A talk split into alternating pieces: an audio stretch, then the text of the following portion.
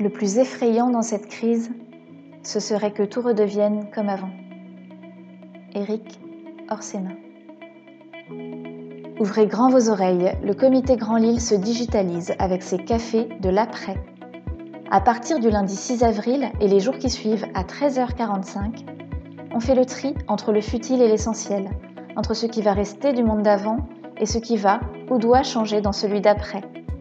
À l'heure du café, Jean-Pierre Le Tartre reçoit un invité, une personnalité de haut niveau au point de vue éclairant et éclairé. En 20 minutes chrono, il vous invite à prendre un vrai shot d'inspiration avec votre café avant de retourner télétravailler. Vous êtes prêts?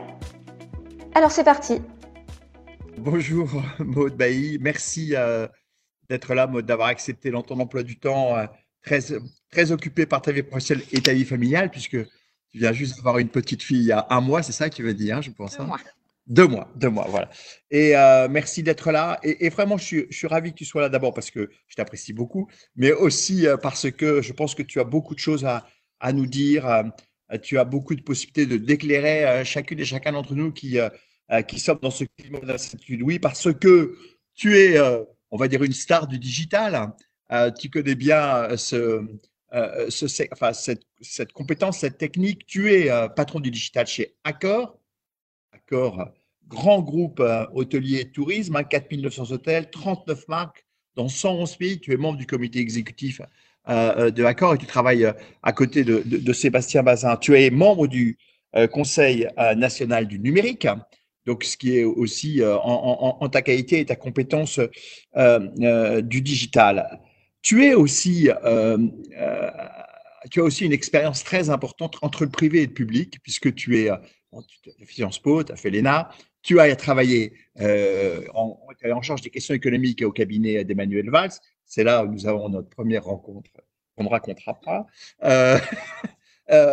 et, tu as été aussi, tu as travaillé à la SNCF aussi, hein, tu as l'inspection générale des finances, euh, et notamment l'inspection générale des finances, tu as travaillé sur les enjeux du véhicule connecté, ce qui montre aussi euh, ta compétence euh, dans cette technologie. Donc, ces compétences publiques-privées, cette expérience publique-privée est aussi pour nous un, éclairage extrêmement important. Donc, il y a plein de raisons, effectivement, de t'écouter aujourd'hui, puisque tu as à la fois toutes ces compétences, et puis en plus, tu travailles aujourd'hui dans un secteur qui est quand même particulièrement euh, touché euh, euh, par cette crise. Et on va commencer par là, peut-être, si tu en es d'accord. Secteur du tourisme, hôtellerie, partout dans le monde, le groupe Accor. comment ça se vit, ça, dans, une période de confinement? Alors bonjour à tous et puis merci Jean-Pierre, merci Sébastien, je suis ravie d'être avec vous. je vais partager avec vous en toute humilité hein, ce qu'on vit aujourd'hui. Euh, parce que je crois qu'on est vraiment tous dans le même bateau à essayer euh, de se réinventer, de faire face euh, à cette crise d'une violence inédite. Et cette crise, Jean-Pierre, elle est d'une violence inédite, notamment pour le secteur de l'hôtellerie, parce que si on prend un peu de recul, les éléments indispensables à l'activité de l'hôtellerie sont quasiment réduits à néant en ce moment. Il nous faut la libre circulation des personnes, les frontières sont fermées. Il faut du voyage d'affaires on voit bien que partout, les business sont à l'arrêt avec des coupes drastiques et euh, des reports s'inédiés de grands événements, de conférences, de séminaires, euh, etc. Et puis, la société du loisir euh, est aussi mise à l'arrêt parce que les gens ont peur et que sur les plus de 110 pays dans lesquels nous sommes implantés chez Accor, 92 sont en confinement. Donc en fait, le choc du coronavirus, le secteur de l'hôtellerie est familier avec les crises c'est un secteur qui a été éminemment confronté à des chocs, des chocs économiques, des chocs digitaux, on y reviendra si tu veux. Et finalement, cette familiarité avec les chocs de l'hôtellerie peut être une force. Mais là, on est face à un véritable séisme. Pour te donner une idée, la pire année de choc économique que le secteur de l'hôtellerie ait connue, c'était l'année 2009 qui euh, faisait suite au subprime en 2008. On avait enregistré une chute chez Accor de 12% de notre chiffre d'affaires. Mmh. Là, face au coronavirus, on est en mars à moins 60% d'activité. Avril et mai devraient être les mois les plus durs. On a deux tiers de nos hôtels fermés. Plus de 70% de nos collaborateurs qui ont été mis de facto soit en inactivité totale ou partielle. donc les gens qui sont restés actifs ont basculé massivement en télétravail. Et donc c'est un choc inédit de par sa violence, son intensité, euh, et puis son ampleur mondiale, euh, et le fait que finalement cette crise attaque les leviers mêmes qui sous-tendent l'activité de l'hôtellerie. Et alors, euh, vous, vous avez. Enfin, d'abord, avant de parler de la réaction d'accord, est-ce que tu penses qu'aujourd'hui, l'environnement, notamment les soutiens de l'État, sont à la hauteur? Alors, pas uniquement en France, d'ailleurs, parce qu'en fait, compte, tu n'es pas qu'en France. Comment tu réagis par rapport au, au, soutien de la puissance publique euh, dans cette crise? Écoute, je crois quand même qu'on peut dire que les pouvoirs publics ont pris la mesure de la gravité du choc euh, pour tous les secteurs et notamment pour le secteur de l'hôtellerie. Sébastien Bazin a été très régulièrement euh, en lien avec les autorités publiques un peu partout dans le monde, en France comme ailleurs. Et on a quand même la chance en France d'avoir des dispositifs d'accompagnement entre le chômage partiel, qui n'existe pas partout, hein, des dispositifs portés par la BPI sur les prêts garantis et autres, des étalements d'échéances fiscales, sociales et autres. On a pu sentir une vraie prise de conscience de la part des pouvoirs publics et la volonté d'aider en fait face à la violence du choc. Après, est-ce que ça va suffire? Malheureusement, je ne crois pas, Jean-Pierre. Mmh. Euh, on va avoir euh, des gens qui vont réussir et résister pour deux raisons. Soit parce qu'ils sont gros et qu'ils ont une surface financière suffisante pour encaisser le choc. Nous, typiquement, hein, parce qu'on a basculé en asset light ces dernières années, et Sébastien Bazin a énormément poussé cette stratégie de vente de nos murs, hein, sur le modèle de beaucoup de nos concurrents anglo-saxons dans l'hospitalité. On n'a plus cette exposition opérationnelle parce qu'on n'est plus propriétaire. Et cette stratégie d'asset light qui a été finalisé en 2018 en vendant 900 de nos hôtels, puis le 11 mars de cette année, hein, en cédant une grande partie du portefeuille immobilier euh, d'Europe centrale, nous permet d'avoir suffisamment de liquidités, 2,5 milliards d'euros, hein, pour amortir le choc. Et en plus, on a des lignes de crédit tirées garanties. Donc, les plus gros ayant de la surface financière vont pouvoir résister et durer un peu face à la crise. Mais paradoxalement, c'est aussi les plus agiles qui survivront. Il suffit pas d'être gros pour survivre. Il faut être gros et agile ou euh, petit et agile. Il y a des gros qui, parce qu'ils seront trop lourds, trop immobiles, pas assez euh, dans une logique d'adaptabilité, euh, ne passeront pas forcément non plus cette crise. Et donc, je pense que les mesures prises par les différents gouvernements de par le monde sont justes. Maintenant, le pouvoir public ne peut pas tout. Ça renverra sans doute à une discussion qu'on aura ensemble dans le cadre de cet échange sur la responsabilité sociétale en fait des entreprises et comment public et privé vont peut-être s'organiser, je l'espère, différemment pour gérer les crises à venir parce qu'on en aura d'autres. Avant de passer à cette question de, de, comment on rejoue le jeu collectif en fait d'une certaine façon hein, entre le privé et le public, et tu connais bien hein, les deux côtés, comme je l'ai dit tout à l'heure. Peut-être euh, en restant dans le secteur de l'hôtellerie, tu as dit au fond, euh, tous les moteurs sont à l'arrêt, hein, tous les moteurs qui font vivre l'hôtellerie sont à l'arrêt forcément, ça pose la question, et toutes les crises euh, euh, permettent cela, de se réinventer. Alors déjà, euh, l'hôtellerie avait connu avec le digital, la, percée du digital, les groupes comme Airbnb, qui d'ailleurs a quelques difficultés aussi, on pourra en dire un mot peut-être, mais comment on se réinvente? Comment aujourd'hui on voit demain quand on est à la tête d'une entreprise d'hôtellerie, que ce soit une grande ou même un petit hôtel en fin de compte, comment on se réinvente? Alors, Déjà, je lis beaucoup, Jean-Pierre, euh, sans vouloir être provoque, hein, le fait que euh, les choses ne seront plus jamais comme avant et autres. En fait, je vais vous dire, je ne crois pas, moi. Mmh. J'ai plutôt même peur que les gens reprennent de manière trop rapide et frénétique leur rythme d'avant, parce que c'est humain, parce qu'on en a envie. J'ai plutôt peur d'un risque d'amnésie. Est-ce que le secteur va être inévitablement transformé, marqué par cette crise au niveau de l'hôtellerie? Est-ce que ça va nous obliger à repenser nos manières de travailler, nos manières de produire de la richesse, nos manières de faire du lien avec nos collaborateurs et nos clients? Sans doute. Est-ce que les fondamentaux de l'hôtellerie vont radicalement changer? Je ne crois pas. L'hôtellerie reviendra. On a quand même depuis 25 ans observé des fondamentaux qui ne bougent pas, quelles que soient les crises qu'on ait traversées. Et si on regarde les 20 dernières années, Jean-Pierre, tu as eu les attentats du 11 septembre, les attentats en Europe en 2016, notamment avec le Bataclan en France. Tu as eu la crise des subprimes. On en aura d'autres. Et en fait, à chaque fois, qu'est-ce qu'on observe? Le secteur de l'hôtellerie croît en moyenne avec une demande de 5% par an et une offre qui ne grandit qu'à hauteur de 2%. Et à la faveur de l'évolution démographique, de l'émergence d'une société de loisirs, on aura toujours un dynamisme du secteur de l'hôtellerie. Donc ça, j'ai envie qu'on soit positif là-dessus. Est-ce qu'il y aura un avant et un après en mode on a tout changé, on repart de zéro? J'espère qu'on va pouvoir individuellement, collectivement, en tirer quelques enseignements pour nous dans nos manières de faire. Euh, mais ce sera une décision parce que le risque de reprise un peu frénétique euh, est réel. Euh, maintenant, est-ce qu'on observe des tendances déjà qui se profilent, qui vont nous obliger à un peu adapter, pas la transformer radicalement, mais adapter l'hôtellerie dans les années qui viennent Oui. À très court terme, nous, ce qu'on observe déjà, c'est que les gens vont reprendre leur activité de voyage de manière beaucoup plus domestique, locale. Il y a une attente qui sera totalement nouvelle euh, sur la réassurance en termes de normes sanitaires.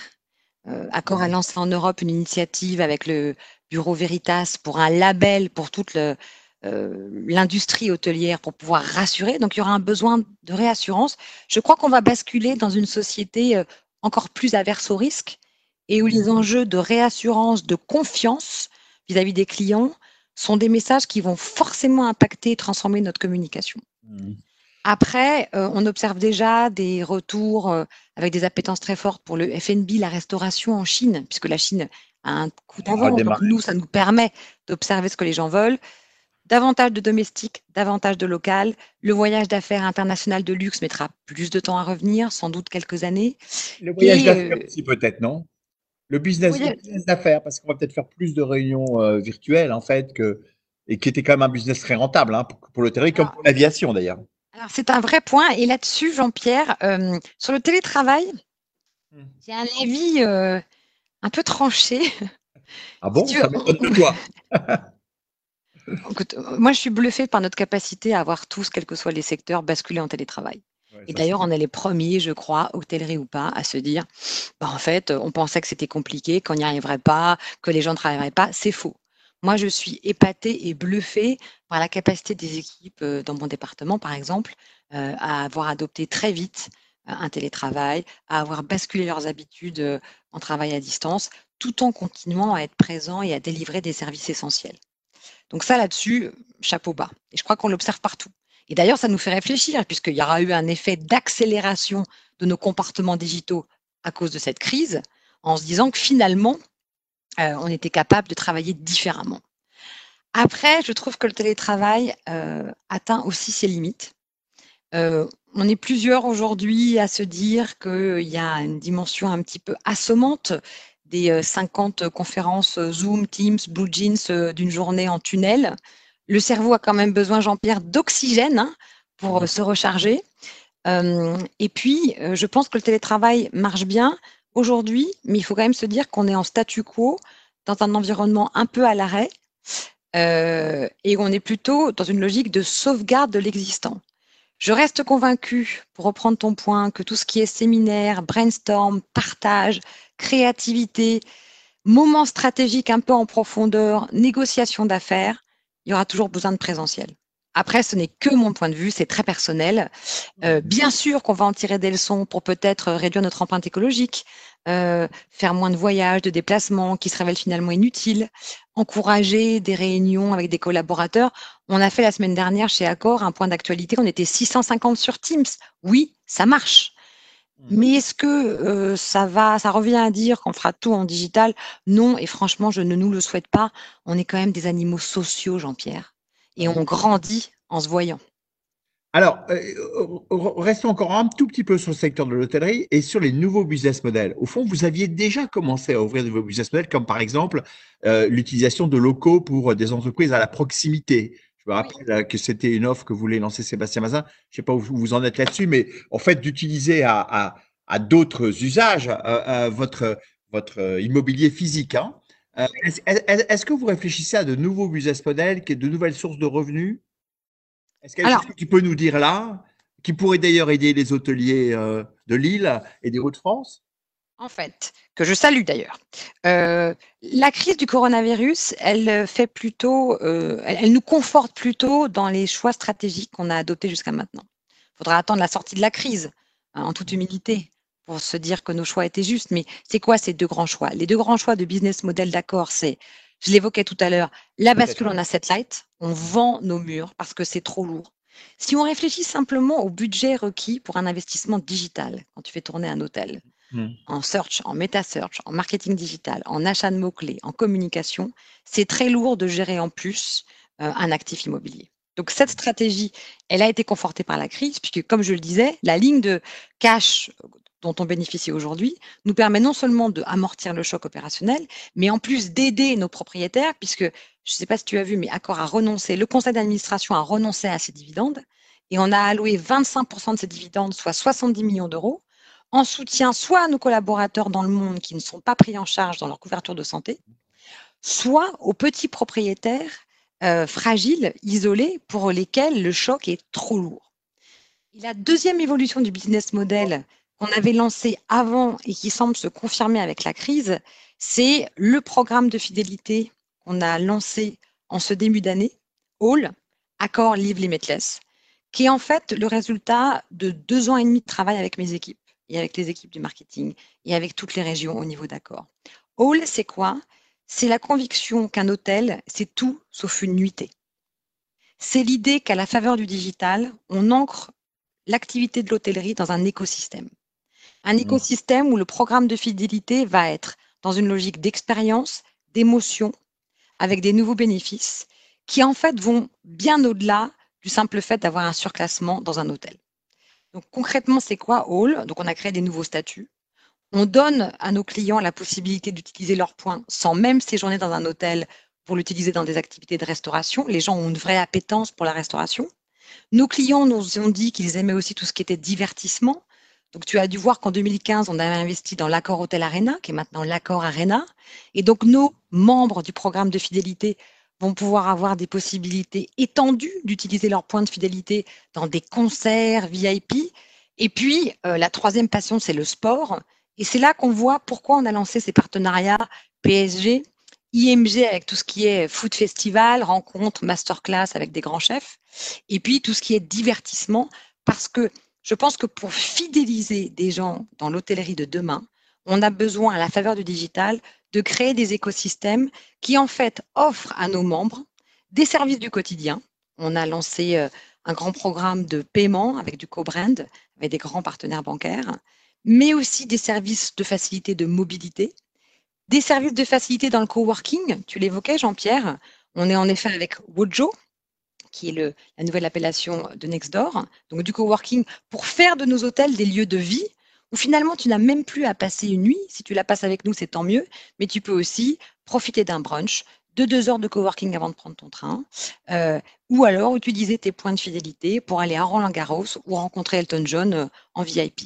Et donc, ça, tu vois, c'est quand même la bascule d'une hôtellerie euh, plus expérientielle, encore plus personnalisée, qui ouvre un champ de service plus large, où l'hôtel n'est pas réservé seulement à des gens qui viennent sans être familiers de la ville où ils séjournent pour dormir, mais en fait, ils utilisent l'hôtel et son maillage territorial serré comme des lieux de vie où finalement ils n'ont même pas à euh, juste séjourner et ça, c'est une, bascule qui, je pense, sera confortée par, euh, par la crise. Et ce que tu dis en fin de compte, c'est comme beaucoup le disent, et je pense que j'en suis de plus en plus persuadé, c'est que la crise est plutôt une accélération de tendance qui existait préalablement qu'une véritable, que de nouvelles tendances en fin de compte. Hein. En tout cas, euh, modestement à mon niveau, c'est ce que je crois.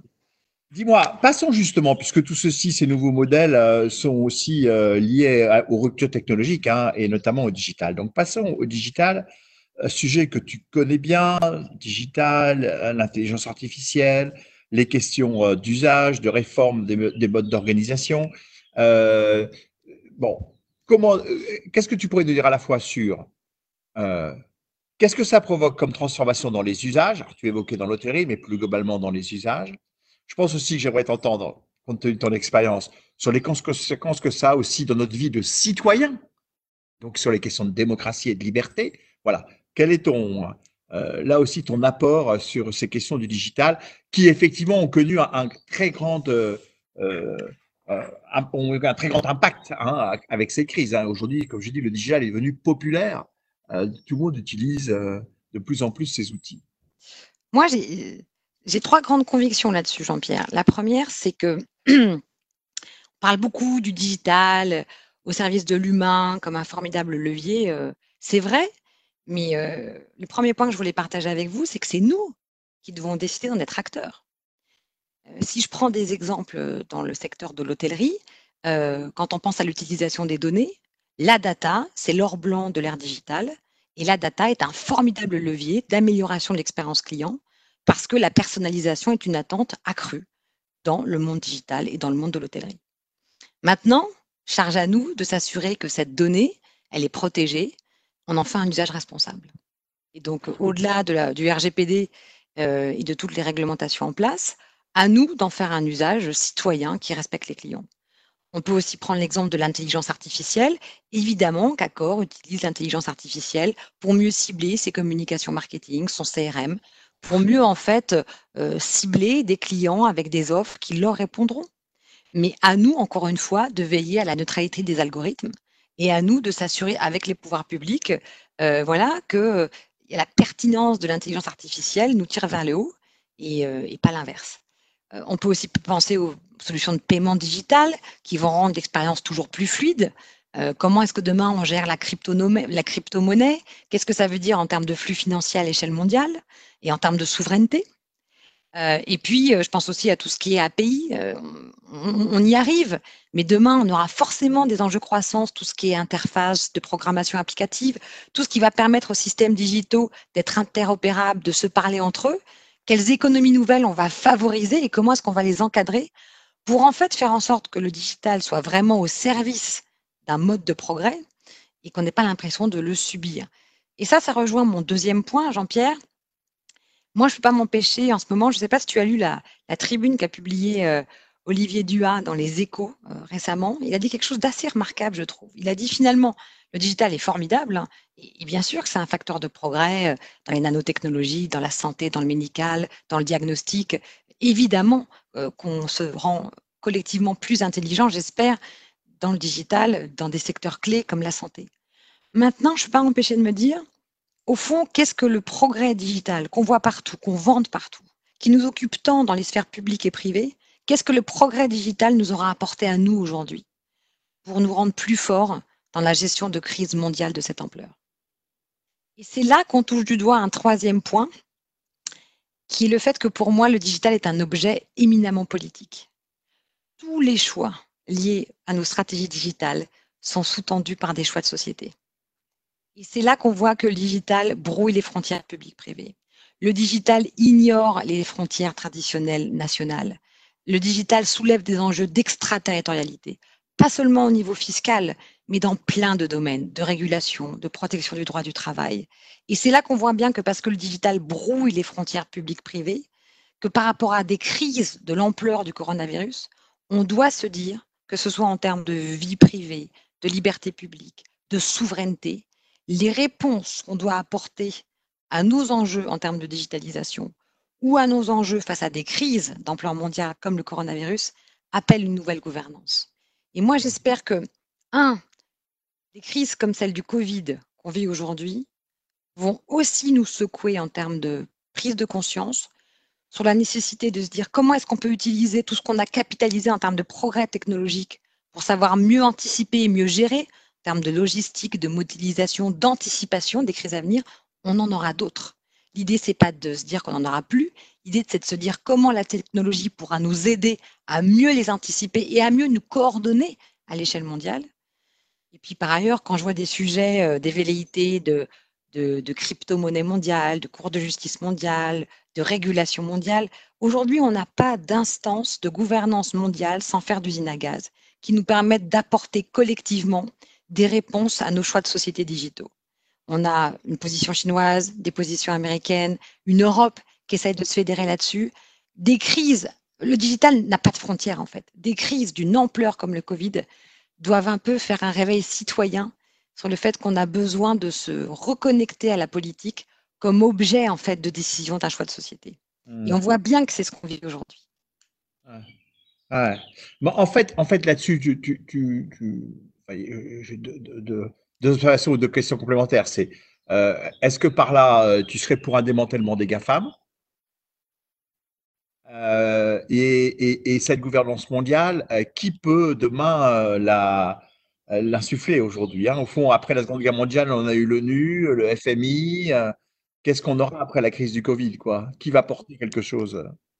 Moi, je ne suis pas du tout pour un démantèlement des GAFAM. je crois que dans la logique économique, les acteurs naissent pour répondre à des besoins et à des demandes. Il faut surtout que nous, entreprises privées comme autorités publiques, on se demande ce qui a porté leur essor et leur émergence.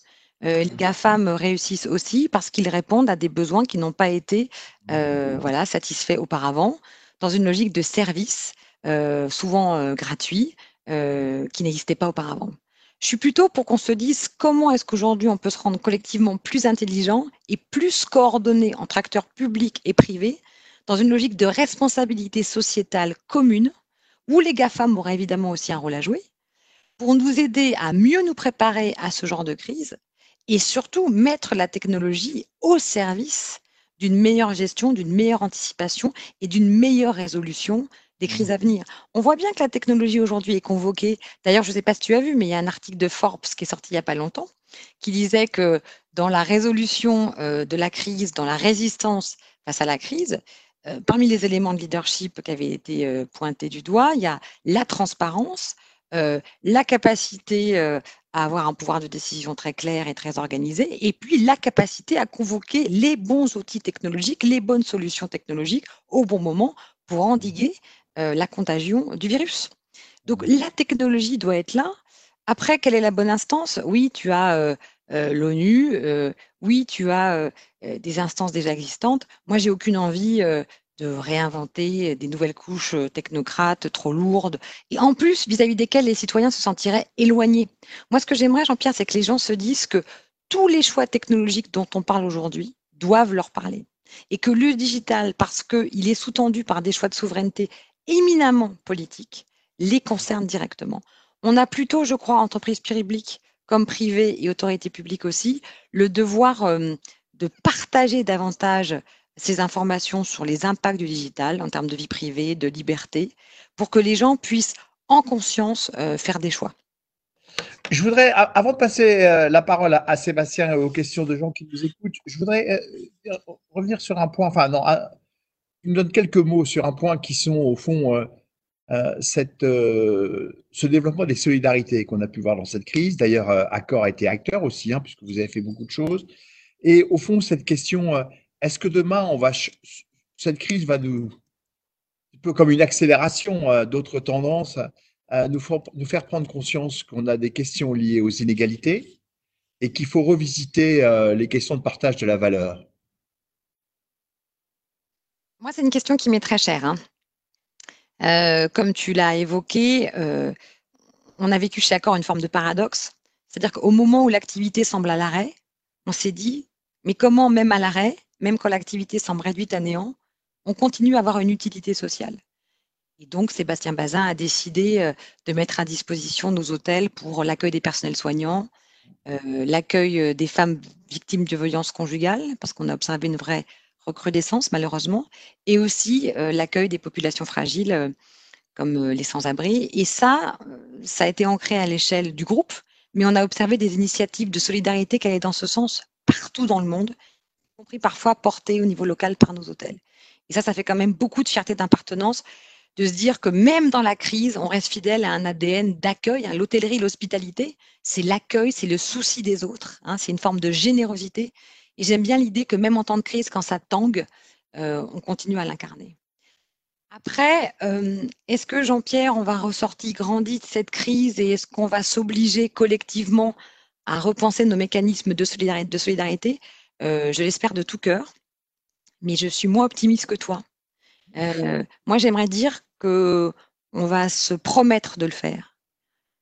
Les gens disent c'est formidable pendant le télétravail, euh, le confinement, profitons pour réfléchir euh, à nos choix de vie et tout. C'est faux. Enfin, en tout cas, moi personnellement, je trouve que c'est un peu du colanta à domicile. Il faut tout concilier et c'est faux qu'on a ce temps qualitatif pour euh, réfléchir à une révolution existentielle personnelle et collective. En revanche, ce que je trouverais formidable, c'est que à l'aune de ce qui aura été révélé pendant la crise, parce qu'il y a aussi eu des formidables élans de solidarité euh, pas que chez Accor d'ailleurs, dans plein d'entreprises, petites, grandes, qui m'ont bluffé. Hein. J'aimerais qu'on s'oblige à se prendre le temps individuellement et collectivement de comment est-ce qu'on peut capitaliser ça et de comment est-ce qu'on peut du coup contribuer à sans doute un choix de société un peu différent. Et ça rejoint ce qu'on évoquait en termes de responsabilité sociétale des entreprises. Quand on est un groupe comme Accor avec 300 000 collaborateurs, présents dans 110 pays, il est normal euh, que Sébastien Bazin, et c'est formidable qu'il ait eu tout de suite cette posture d'engagement, se positionne en disant qu'est-ce qu'on peut faire? Et il y a plein d'entreprises, petites, moyennes, grandes, qui le souhaitent. L'État ne peut pas tout. Et de toute façon, les enjeux sont tellement dans le public et dans le privé entremêlés que j'aimerais vraiment de tout cœur qu'on puisse lancer cette réflexion sur comment est-ce qu'on peut en ressortir, transformer, y compris dans nos manières d'interagir et de se préparer aux crises à venir. Bien. Merci beaucoup pour cette première partie. Sébastien, je suppose que tu dois avoir une avalanche de questions. Il y a plein de questions, euh, plein de questions pour Maud. Donc, je vais commencer par euh, rester dans le sujet, euh, notamment du digital. Et je vais poser une question en deux. En fait, c'est deux questions qui se rassemblent. Votre avis d'abord sur la situation de, Booking, euh, la situation d'Airbnb, euh, comment vous voyez ça? Et la deuxième question, un peu du même tonneau, la fameuse bascule dont vous avez parlé il y a une dizaine de minutes, est-ce que c'est la réaction de Accor à Airbnb? Ah, en termes de stratégie. Alors, ok, deux questions, deux réponses différentes. Euh, la situation des pure players euh, du digital, c'est-à-dire euh, la concurrence euh, au niveau de l'hôtellerie, hein, parce que nous, on ne fait pas face à une concurrence unique, mais une concurrence double. Il y a les acteurs traditionnels de l'hôtellerie, et puis il y a les acteurs digitaux, les pure players, qui sont nés voilà, il y a un peu plus d'une dizaine d'années. Ce qui arrive à Booking, Expedia, Airbnb, me semble assez cohérent en mode miroir avec la violence du choc, hein, du séisme que connaît le secteur tout entier. Il y a eu des annonces récentes là, de Airbnb en termes de licenciements massifs. Évidemment, parce que l'activité même de séjour d'hôtellerie est réduite à néant. Pas de voyage, pas de voyage d'affaires, pas de possibilité de se déplacer et plus de loisirs parce que de la peur et du confinement.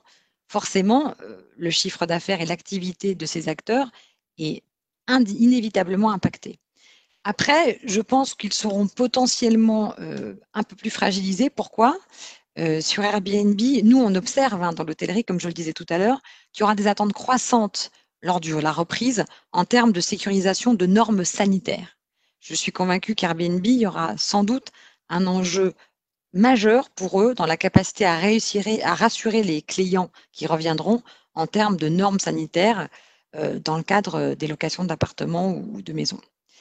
Euh, et sur Booking Expedia, on est sur des logiques d'intermédiation où, parce qu'ils sont intermédiaires, ils sont un petit peu à l'image, en fait, euh, de la santé ou non retrouvée du secteur.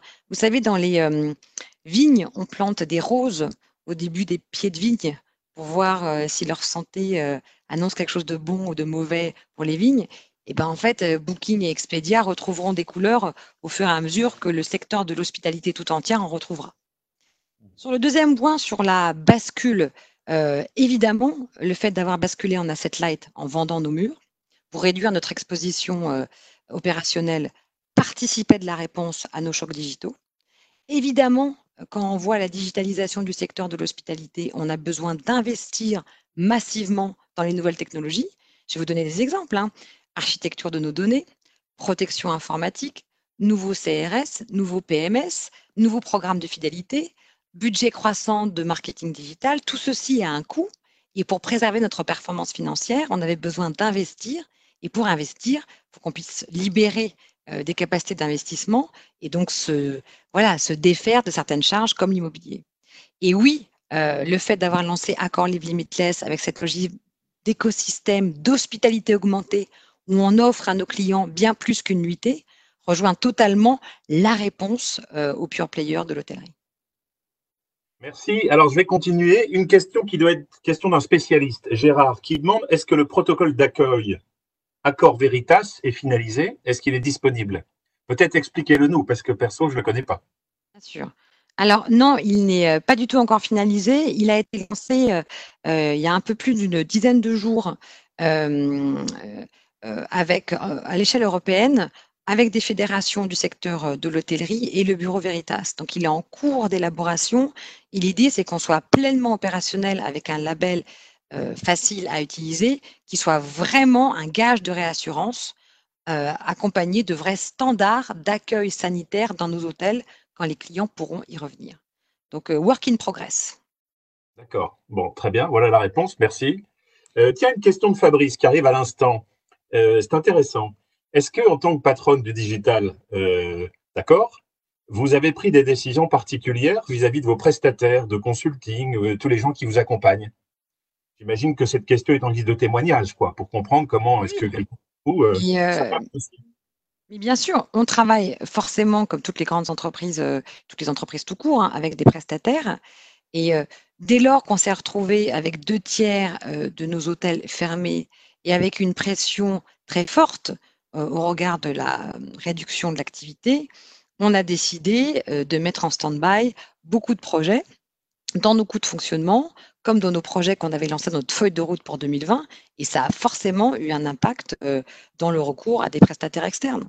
De même qu'on a enfin initié des discussions, on a renégocié des coûts récurrents un peu lourds pour voir soit comment on pouvait étaler des paiements, soit comment on pouvait bénéficier de tarifs euh, plus supportables euh, face à une activité qui, encore une fois, sur le mois de mars, perdait 60% euh, de son niveau normal. D'ailleurs, ce niveau d'activité, vous qui êtes présent dans le monde entier, euh, en Asie, et notamment en Asie du Sud, est-ce que, est qu'on est, est-ce que ça a repris? Est-ce que l'activité, ça a repris en Chine, mais pas ailleurs.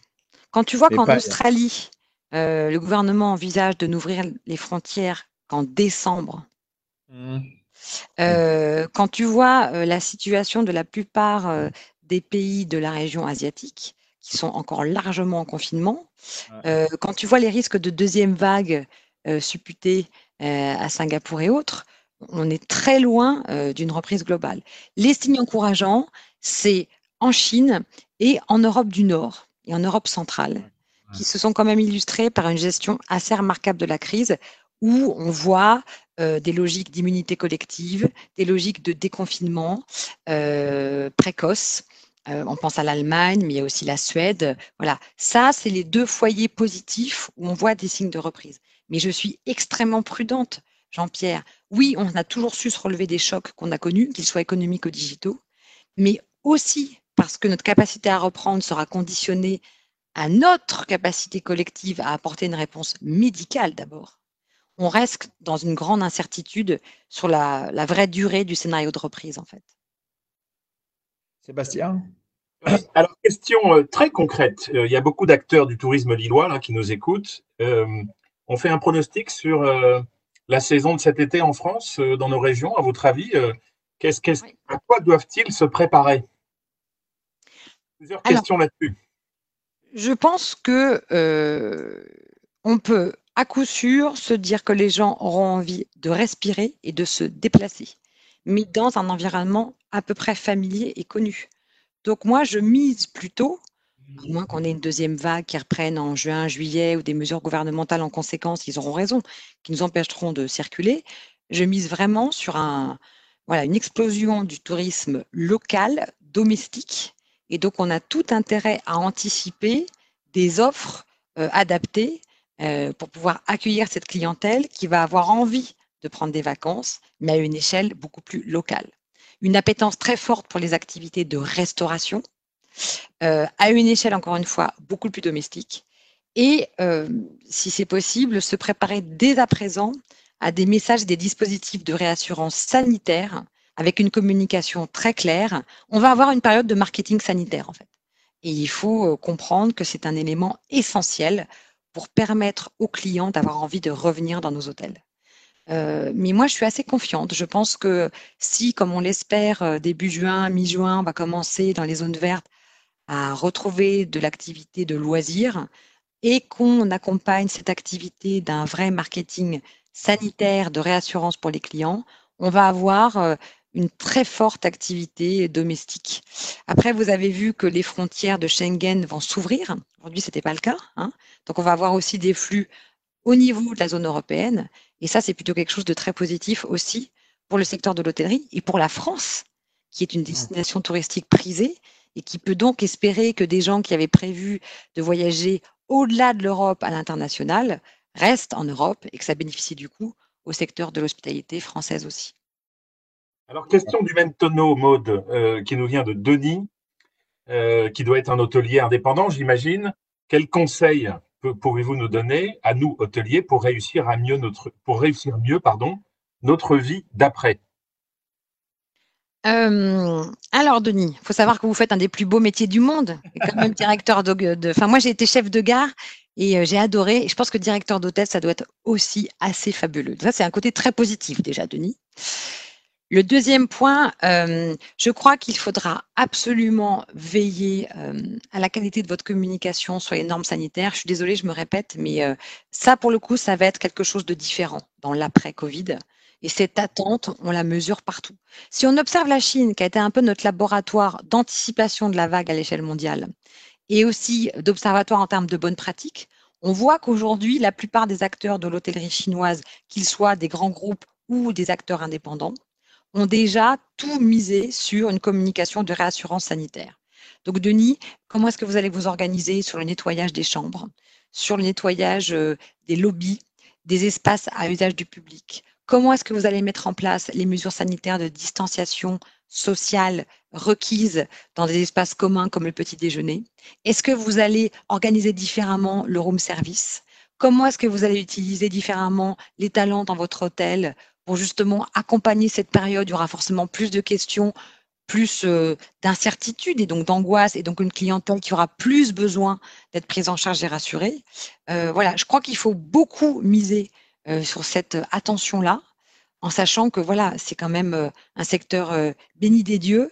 Les gens auront toujours plaisir à revenir dans les hôtels et dans le vôtre, je pense, mais il faut qu'on ait une posture de réassurance parce que cette crise aura ouvert une ère du doute Hein, pour reprendre le titre euh, de Nathalie Sarraute, euh, assez durable. Bon, alors Denis me dit, euh, en fait, je suis de la famille puisqu'il dirige le Mercure Grand Lille. Ah, bah, alors Denis, comment tu, pourquoi est-ce que tu poses la question? On a déjà tout envoyé en communication. voilà. il, dit qu'est-ce qu'elle est brillante. Donc voilà, comme ça, un message. tu as, tu as, tu, as, oh, une dernière question peut-être, Sébastien. Après, je avant de conclure Alors, c'était une question peut-être pour revenir sur votre statut du membre du Conseil national du numérique euh, sur les sujets autour de l'appli gouvernementale. Bon, euh, visiblement, Apple ne veut pas coopérer, d'autres coopèrent. Euh, comment vous voyez ça?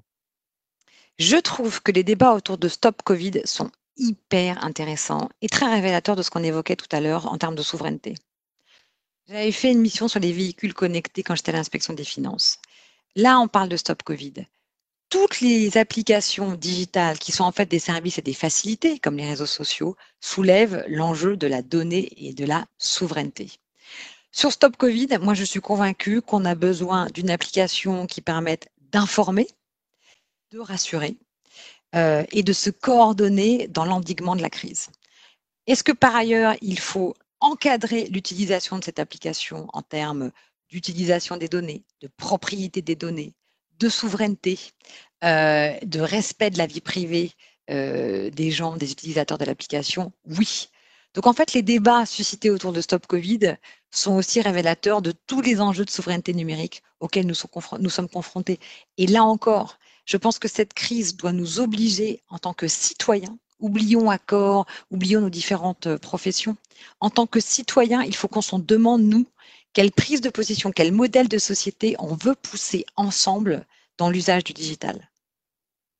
Et donc, euh, l'application Stop Covid, pour moi, elle est symptomatique d'un débat qui est beaucoup plus large. Et je nous souhaite, pour l'après, euh, d'avoir davantage envie de prendre position dans les débats publics autour de l'usage du digital. On sous-estime à quel point ça impacte nos vies, nos libertés. Et donc, euh, mm. dans notre éducation citoyenne, le digital appelle à un civisme, en fait il faut qu'on puisse s'exprimer là-dessus. Et, tu imagines la souveraineté au niveau européen? J'imagine la souveraineté au niveau européen et j'aimerais bien aussi euh, qu'on arrive à trouver un terrain de régulation à une échelle plus mondiale. On est dans une logique de mondialisation. Les crises qu'on se prend sont mondiales, qu'elles soient financières ou là, regardez, sanitaires. Le Covid est la première crise sanitaire mondiale de cette ampleur. À choc mondial, réponse mondiale.